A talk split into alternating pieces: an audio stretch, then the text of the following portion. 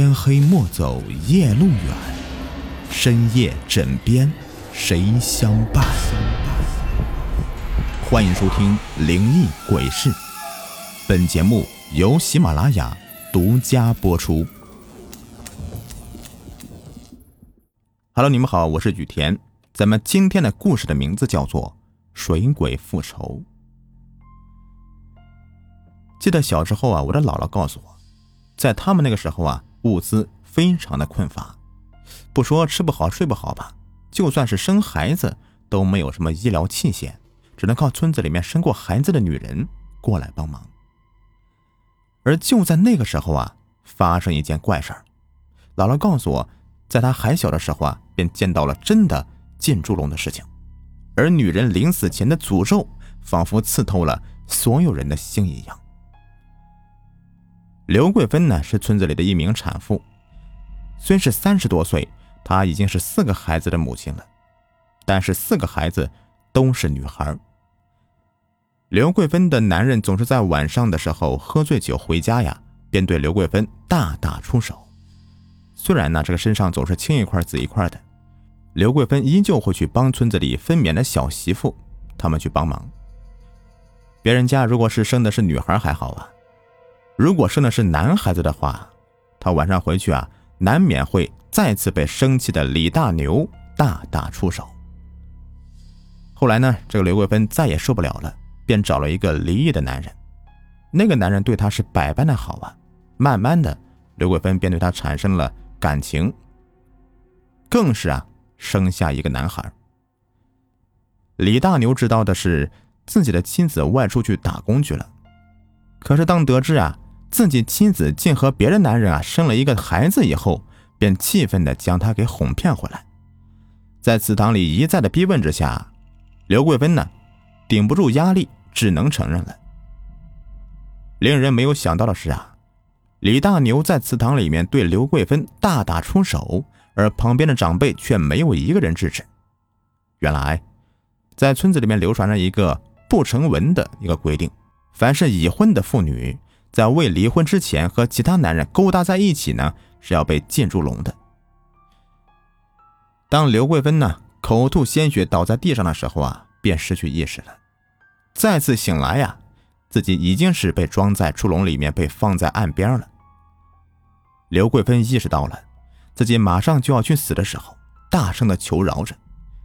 可是村子里的人呢，除了对他冷漠相对以外，没有说什么有用的话。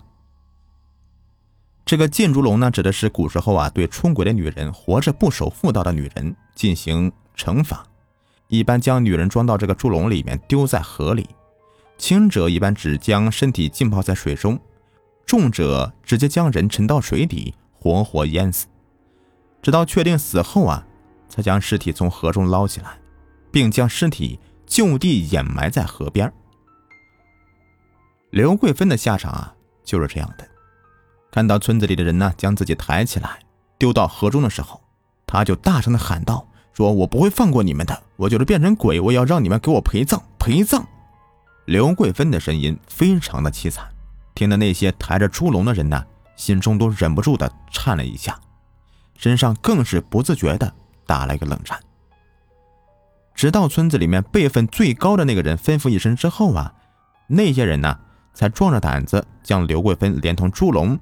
给扔到河中，刘桂芬没有喊叫，直到这个猪笼呢沉到河底的时候，才从这个水底下冒出来一连串的水泡，而村民们呢在河边不断的聊着天，直到一个小时过去以后啊，才把刘桂芬给拉上来。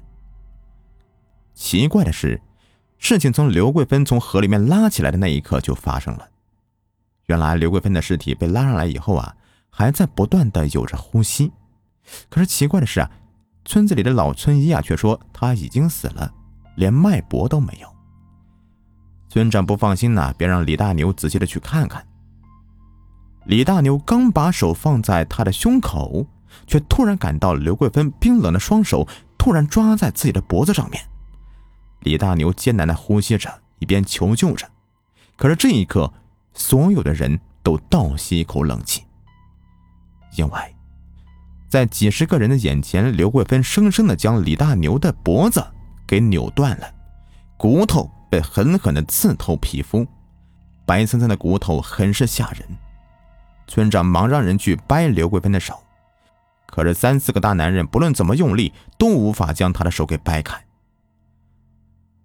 最高的长辈呢，有些懊悔了，叹了一口气之后，便带人离开了，河边只留下刘桂芬和李大牛的尸体。说来也奇怪呀，就在村子里的人呢刚刚离开没多久之后，刘贵芬呢这个双手就松开了。那双手松开以后，就那样的直勾勾的伸在空中。恐怖的事也就从那天开始了。一到晚上呢，总会有恐怖的哭声在村子里面徘徊着，而第二天的时候，总会发现有一家人的某个人。就失踪了。刚开始这个事啊，村里人呢并没有那么在意，他们以为是小两口闹脾气离家出走了。可是随着越来越多的人的失踪，而那些失踪的人呢，都是那天碰过猪笼的人，这时村长才意识到不对了，张罗了村子里的所有人去寻找之后啊，才在河边刘桂芬的尸体旁边发现消失的七个人。村长带人来到刘桂芬的身旁，才发现刘桂芬手中掐着那个男人的脖子都断了，更是没有了呼吸。仔细的看了看这个旁边的人呢，才发现这七个人的惨状和李大牛的样子是一模一样的。之后的几天呢，村子里不断的有类似的事情发生，每天晚上都会死去一个人。慢慢的，村子里的人呢都会有些害怕。便搬离了这里，而那些没钱或者不舍得离开这里的人呢？他们只能待在这个恐怖的村子里，每天带着恐惧，艰难的生活着。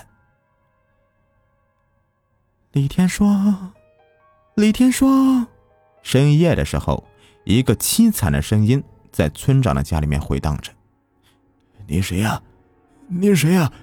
给我出来！”最近几天，村子里面闹的是人心惶惶的。李天双呢，正在家中睡觉，猛地听到这个声音之后，非常害怕的喊道：“拿命来吧！”李贵芬的鬼魂突然的出现在屋子里，此时他浑身上下水肿了一般，站在屋子里的他脚下更是湿漉漉的一片呢。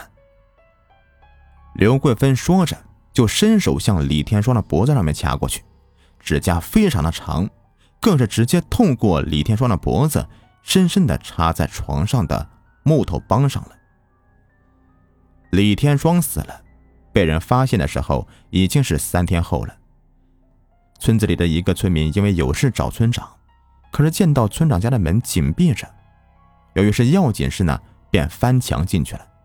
可是没到屋里呢，就闻到一股臭味。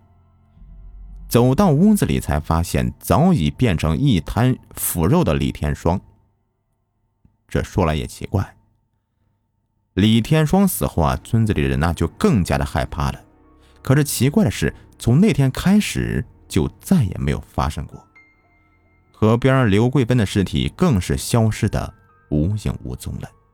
至于死在河里的刘桂芬的尸体，为什么可以来到李天双家的院子里？就无从得知了。好了，这个故事呢就说完了。如果你们喜欢的话，别忘了订阅、收藏和关注我，也可以去我专辑首页的评价里给我点亮五星好评，感谢你们。呃，下期再见。